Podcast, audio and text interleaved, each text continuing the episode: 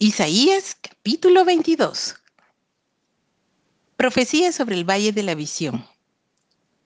¿Qué tienes ahora que con todos los tuyos has subido sobre los terrados? Tú, llena de alborotos, ciudad turbulenta, ciudad alegre, tus muertos no son muertos a espada ni muertos en guerra.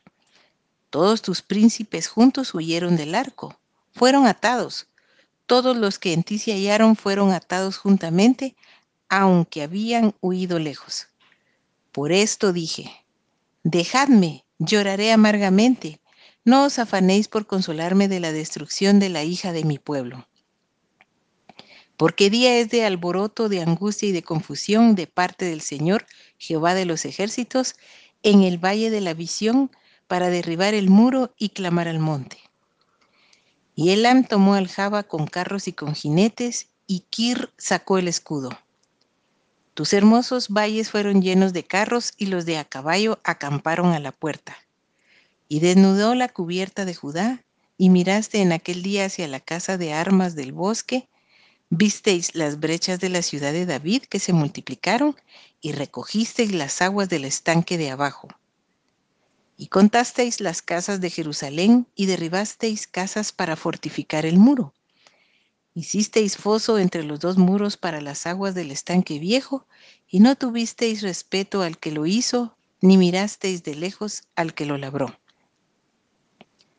Por tanto, el Señor Jehová de los ejércitos llamó en este día a llanto y a endechas, a raparse el cabello y a vestir silicio, y aquí gozo y alegría, matando vacas y degollando ovejas, comiendo carne y bebiendo vino, diciendo, comamos y bebamos porque mañana moriremos.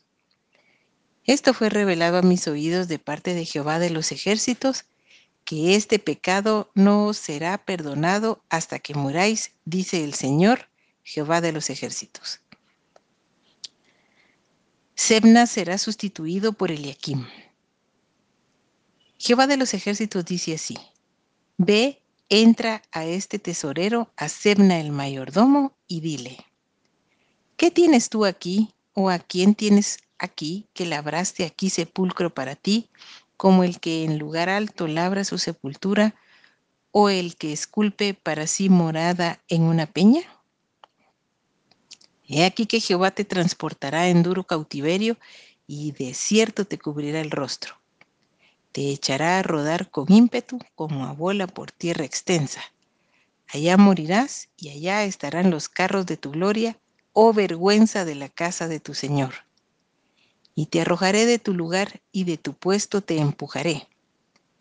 En aquel día llamaré a mi siervo Eliakim, hijo de Hilcías, y lo vestiré de tus vestiduras, y lo ceñiré de tu talabarte, y entregaré en sus manos tu potestad, y será padre al morador de Jerusalén y a la casa de Judá. Y pondré la llave de la casa de David sobre su hombro, y abrirá y nadie cerrará, cerrará y nadie abrirá.